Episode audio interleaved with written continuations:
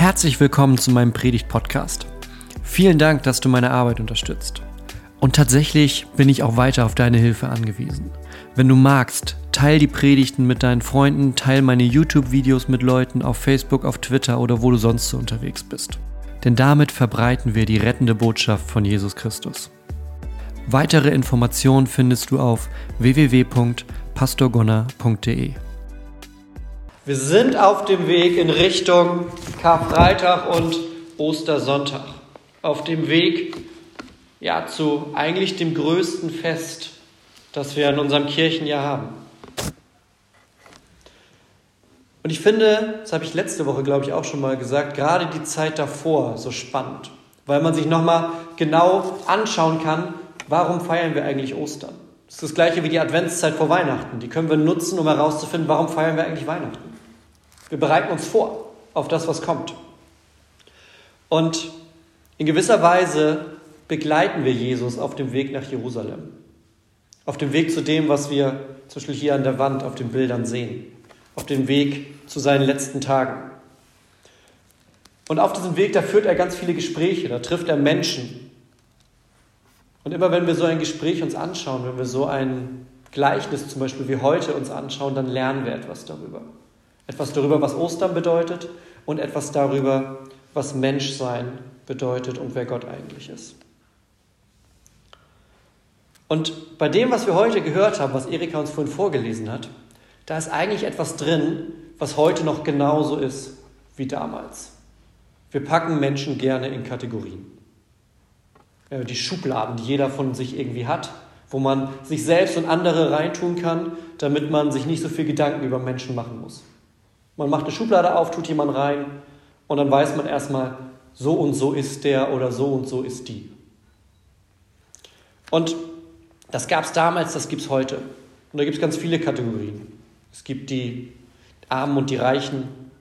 Es gibt die Gewinner und die Verlierer. Es gibt die, die es raushaben und die, die irgendwie ständig hinterherhängen. Und auch heute, in dem Gleichnis, das Jesus erzählt, da gibt es quasi zwei Kategorien von Menschen.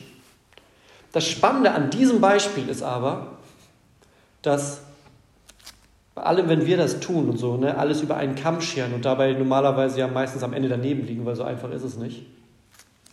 Hier hat Jesus recht. Hier funktioniert es tatsächlich mal recht einfach.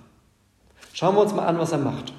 Er erzählt dieses Gleichnis vom Pharisäer und vom Zöllner, die in den Tempel kommen, die beten wollen. Und die machen es sehr unterschiedlich. Die machen es sehr unterschiedlich. Der Pharisäer, der kommt mit großen Gesten, mit großen Worten, mit allem, was dazugehört und betet. Und der Zöllner, der, ja, der schleicht quasi rein. Der traut sich nicht mal nach oben zu gucken. So schreibt Lukas das. Der hat den Kopf gesenkt. Und beide beten. Schauen wir uns erstmal den Pharisäer an. Die sind in der Bibel ja häufig sagen wir mal so, sie kommen nicht gut weg. Ne? Sie kommen nicht gut weg. In der Gesellschaft damals war es tatsächlich meistens anders. Die hatten einen relativ hohen Stand. Wenn man Pharisäer war, dann hatte man was erreicht. Den Weg dahin, der war lang. Das heißt, man brachte ein gewisses Ansehen mit, wenn man erstmal da war. Dann haben die Leute gesagt, oh, guck mal, was der alles geschafft hat, um jetzt da zu sein. Als Pharisäer, als jemand, der sich auskennt. Wenn man Fragen im Glauben hatte, beim Pharisäer konnte man sich relativ sicher sein, der wusste zumindest eine Antwort. Ja? Vielleicht nicht die, die man hören wollte, vielleicht auch nicht die, die, wenn wir Jesus fragen würden, richtig ist, aber er wusste eine Antwort. Er hat viel studiert, viel rausgefunden. Der war sozial angesehen, die wurden eingeladen zu Dingen, die waren auch nicht gerade arm am Ende des Tages dann.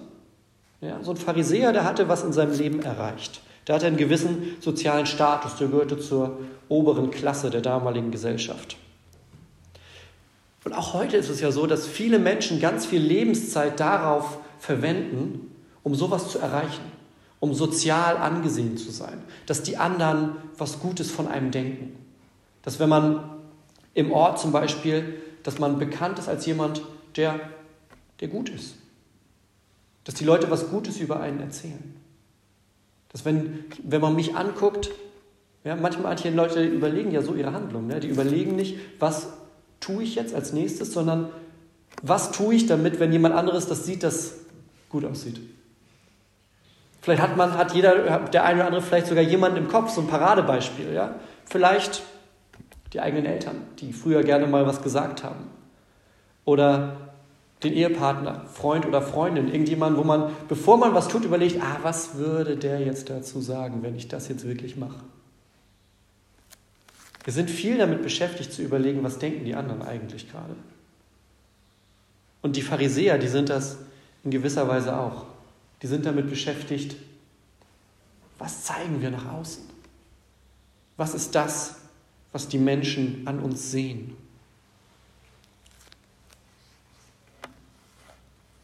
Die Sache ist aber, das eigentlich Entscheidende ist das, was Gott sieht. Unsere Konfis, die haben gerade in den am letzten Wochenende beim Konfitag ihre Konfisprüche auf so, auf so Poster, auf so Plakate gemacht. In der Mitte steht der Spruch und rundherum haben sie Sachen gesammelt, die dazu geführt haben, dass sie diesen Spruch ausgewählt haben. Da haben sie dann Sachen aufgeschrieben, was der Spruch für sie bedeutet, in welcher Situation der vielleicht hilfreich sein könnte oder warum, ja, einfach die Frage, warum habe ich genau diesen gewählt von den ganzen Versen, die theoretisch möglich sind. Und ein Konfi hat den Spruch gewählt aus 1 Samuel 16. Der Mensch sieht das, was vor Augen ist, aber Gott schaut ins Herz. Der Mensch sieht, was vor Augen ist, und Gott schaut ins Herz. Und dann hat er so seine Notizen rundherum gemacht und dann habe ich mir das angeguckt nachher. Eine Sache zu der Frage, warum habe ich den ausgewählt? Da hat er geschrieben, weil er wahr ist. Ich fand, ja, das, stimmt. So, es war so simpel. Und dann liest man das und denkt, ja, genau. So. Mit, mit einem Satz von dem Konfi, weil er wahr ist, mehr gesagt, als manche Theologen in den ganzen Büchern sagen. Der Mensch sieht nur das, was vor Augen ist, aber Gott schaut ins Herz. Und das ist wahr. Und das ist wahr. Und dann stellt euch diesen Pharisäer vor. Der kommt in den Tempel rein. Ist vielleicht blöd, wenn ich das sage, aber so Pharisäer, die haben auch immer besondere Kleidung getragen, die sind aufgefallen. Und er stellt sich vorne hin und mit großen Gesten und großen Worten sagt er, Gott, zum Glück bin ich nicht wie die anderen.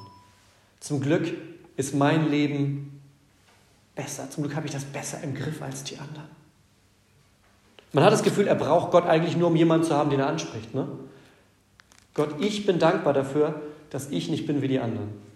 Gott ist nur so der, naja, da spricht er halt das hin, was er gerade über sich selber sagen will. Und nicht nur das, er zählt dann ja auch noch auf, was er alles richtig macht. Ich faste zweimal die Woche. Ich gebe 10% von allem, was ich kriege. Klopfe mir ein bisschen selber auf die Schulter, Gott, so gut bin ich gerade. Ich erzähle es dir nur nochmal, damit die anderen es auch hören. Damit auch die anderen nochmal hören, was ich eigentlich für ein toller Hecht bin, Gott. Im Tempel hier. Da erzähle ich es nochmal. Ich mache keine Fehler. Ich sündige nicht.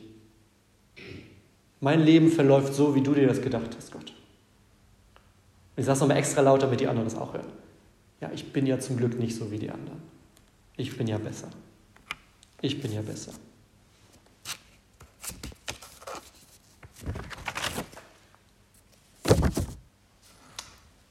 Die Sache ist, der Pharisäer oder wir, wenn wir uns nur damit beschäftigen, besser dazustehen als andere,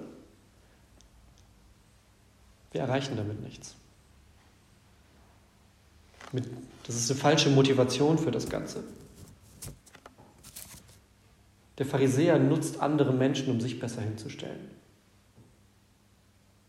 An sich, ne, zwei Tage die Woche fasten, etwas geben, das sind ja keine schlechten Dinge. Das ist ja nicht schlecht in dem Sinne. Aber er nutzt das, um zu zeigen, ja, ne, guckt euch den anderen an, ich bin besser, weil ich das und das tue. Mich musst du mehr lieben, Gott, weil ich faste, weil ich gebe, weil ich Pharisäer bin.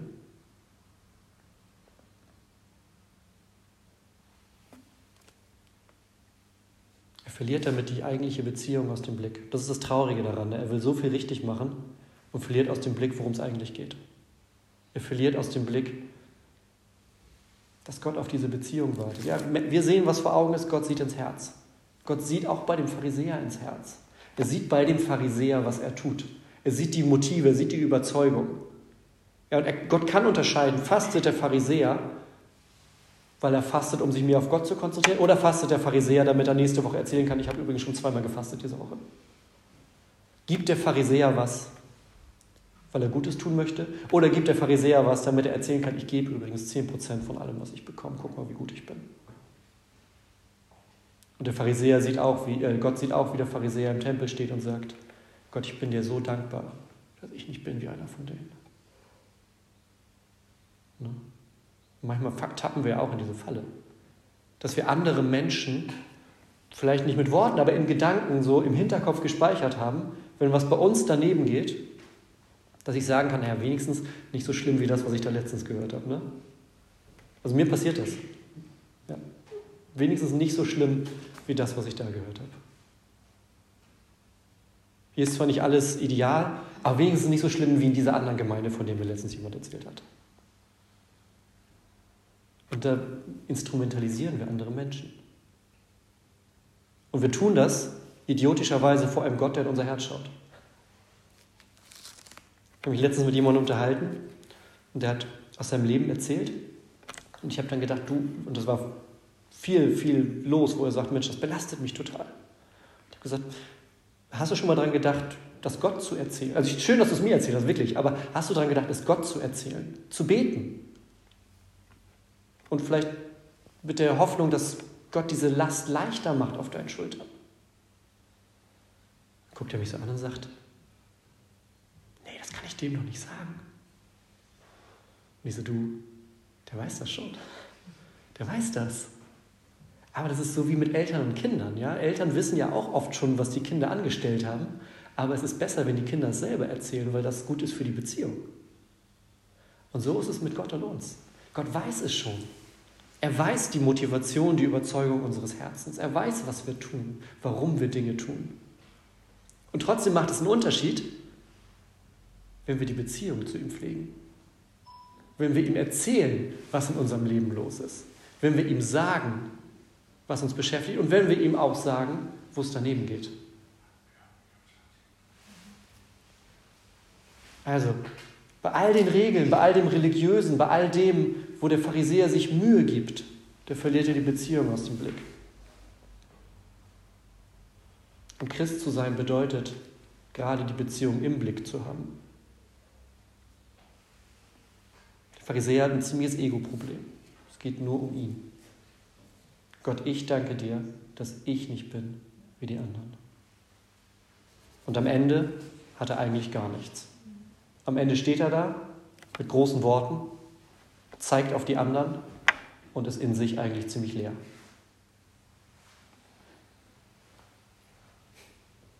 Und dann gibt es diesen anderen, den Zöllner, der in der damaligen Gesellschaft eigentlich das komplette Gegenteil war. Wenn der Pharisäer jemand war, der eigentlich angesehen war, weil das ein angesehener Beruf war, dann ist der Zöllner genau das andere. Genau das, was man nicht sein will. Über den haben sie geredet, gelästert.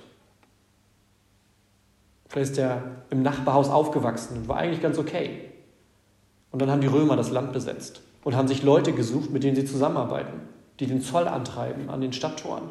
Und er hat sich gemeldet. Er hat gesagt, ja, okay, für Geld, für Geld würde ich meine Landsleute übers Ohr hauen. Warum nicht? Und sitzt da jetzt in seinem Zollhäuschen und immer wenn ich mit, meiner, mit meinem Wagen zum Markt will, muss ich was bezahlen an ihn. Und er nimmt immer sogar noch mehr, als eigentlich richtig wäre, in die eigene Tasche. Also mit einem Zöllner will man nichts zu tun haben. Und der Zöllner kommt auch in den Tempel. Der kommt auch rein. Und Lukas beschreibt das, er sagt, der, der, der kann den Kopf gar nicht heben. Der guckt nach unten, weil er, weil er so viel Ehrfurcht in diesem Moment hat, dass er, ja, könnte man wie bei uns, der will nicht zum Altar schauen. Der guckt lieber nach unten und macht keine großen Worte, keine großen Gesten, gar nicht viel. Er sagt nur einen Satz. Einen Satz sagt er, vielleicht ganz leise. Er sagt nur, Gott, sei mir Sünder gnädig. Und er ist nicht nur in dem sozialen Standing das Gegenteil vom Pharisäer, er ist auch in seiner Beziehung das Gegenteil. Er kommt ehrlich zu Gott. In der Welt, da ist er wenig wert gerade. Den falschen Beruf. Ist am falschen Ende der sozialen Leiter. Und er kommt vor Gott und sagt, Gott, sei mir Sünder gnädig. Gott, ich weiß, dass du ein Gott bist, der ins Herz schaut. Und ich habe keine guten Werke, die ich gerade mitbringen kann. Ich kann dir nicht erzählen, dass ich zweimal die Woche faste. Ich kann dir schon gar nicht erzählen, dass ich 10% von dem, was ich bekomme, den Armen gebe. Ist eher andersrum. Gott, aber ich spüre, dass es falsch ist. Ich spüre, dass ich gerade vor dir stehe und nicht sagen kann, ich bin ein toller Typ. Ich bin einer, der alles richtig macht, sondern mir fällt nur ein Wort für mich ein, gerade Gott. Gott sei mir Sünder gnädig. Sei mir gnädig, der ich Dinge falsch mache. Sei mir gnädig, der die Beziehung zu dir in den Dreck gezogen hat, so wie ich mit Menschen umgehe. Sei mir gnädig, der nichts Eigenes, nichts Gutes vorzuweisen hat gerade. Und wisst ihr, was aus den Worten spricht? Doch spricht Vertrauen. Doch spricht Hoffnung. Weil er nämlich weiß, es gibt nur einen Ort, wo ich noch hingehen kann. Und das ist vor Gott im Tempel. Nur da kann ich hingehen und ehrliche Worte sprechen. Gott, sei mir Sünder gnädig. Ich habe nichts, was ich mitbringen kann. Und Jesus hat ja auch andere Begegnungen mit Zöllnern in der Bibel. Zachäus ist die bekannteste eigentlich. Ja? Der, der kleine Zachäus ist auch ein Zöllner und er hört, Jesus kommt in die Stadt. Also klettert er auf den Baum, um ihn zu sehen. Kennt man vielleicht noch aus dem Kindergottesdienst. Und Zachäus sitzt oben auf dem Baum und guckt, wo Jesus ist. Und Jesus guckt zu Zachäus und sagt, Zachäus, komm vom Baum runter, heute möchte ich bei dir Mittag essen. Wir erfahren nicht, was die beiden bei Tisch besprechen. Aber wir erfahren, dass danach die beiden aus dem Haus rauskommen und Zachäus quasi komplett auf links gedreht ist. Er sagt, ich möchte kein Zöllner mehr sein, das ist vorbei. Den Beruf hänge ich an den Nagel. Das Geld, was ich mir fälschlicherweise in die Taschen gesteckt habe, das gebe ich zurück. Ich will sogar noch mehr zurückgeben und damit Gutes tun. Das ist Beziehung. Er ist Jesus begegnet und sein Leben ändert sich. Und ich glaube, das ist die Hoffnung und das Vertrauen, das wir in dieser Geschichte sehen. Ein Zöllner, der in seinem Leben nichts vorzuweisen hat, der nichts Gutes hat, mit dem er sagen könnte, guck mal Gott, ist eigentlich ganz okay, oder? Sondern alles, was er mitbringt, ist, ich habe es falsch gemacht. Ich habe es falsch gemacht. Gott, aber ich komme mit Hoffnung und Vertrauen zu dir, dass du trotzdem was mit mir anfangen kannst, dass mein Leben nicht vorbei ist, dass mein Leben neu starten kann, dass mein Leben von vorne beginnen kann. Denn beide, von denen wir hören, beide brauchen Gott. Beide brauchen die Beziehung. Beide brauchen Jesus. Der Pharisäer, damit er aus dieser Selbstverliebtheit und diesem Selbstdarstellerischen und dieser falschen ja, Religiosität rauskommt und nicht nur anderen zeigen will, wie toll er ist, sondern wirklich die Beziehung zu Gott sucht.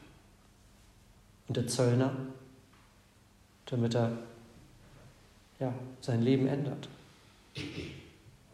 Das lässt, wo er Menschen betrogen hat, zurückkommt zu Gott.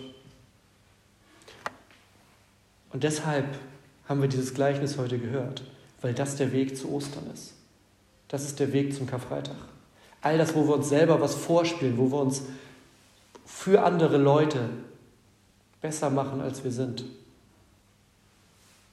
Das, wo wir etwas zeigen, was Gott, der uns ins Herz schaut, schon lange durchschaut hat. Das nimmt Jesus mit ans Kreuz. Er sagt, da wo du nur so tust, wer du, als wärst du jemand, das muss nicht mehr sein. Und da, wo wir die Dinge falsch machen, wo wir Menschen betrügen, verletzen, auch das trägt er mit ans Kreuz. Damit wir Ostersonntag, wenn das Grab leer ist, neu starten können. Damit auch wir ein neues Leben haben können. Mit Vertrauen. Zusammen mit einem Gott, der eh sieht, was bei uns los ist. Wir können nichts vor ihm verstecken. Vielleicht klingt das für den einen positiv, für den anderen gerade ein bisschen angstmachend. Aber nicht umsonst sagt Jesus, dass wir einen liebenden Vater im Himmel haben, über den wir hier reden. Ja? Das ist wie mit kleinen Kindern. Wir sind bei Gott manchmal ziemlich oft wahrscheinlich wie kleine Kinder. Er sieht es, er weiß es und wir machen es trotzdem. Aber genau so, wie so liebende Eltern das hoffentlich machen, genauso ist er auch bereit, uns immer wieder in die Arme zu nehmen, immer wieder zu sagen, wir starten neu. Meine Liebe ist größer als das, was du getan hast. Meine Liebe ist größer. Und wenn wir das mit diesen Gedanken mit zum Karfreitag nehmen, wo all das Schlechte stirbt. Und dann mit zum Ostersonntag nehmen, wo das Neue, das Frische, das Lebendige neu anfängt.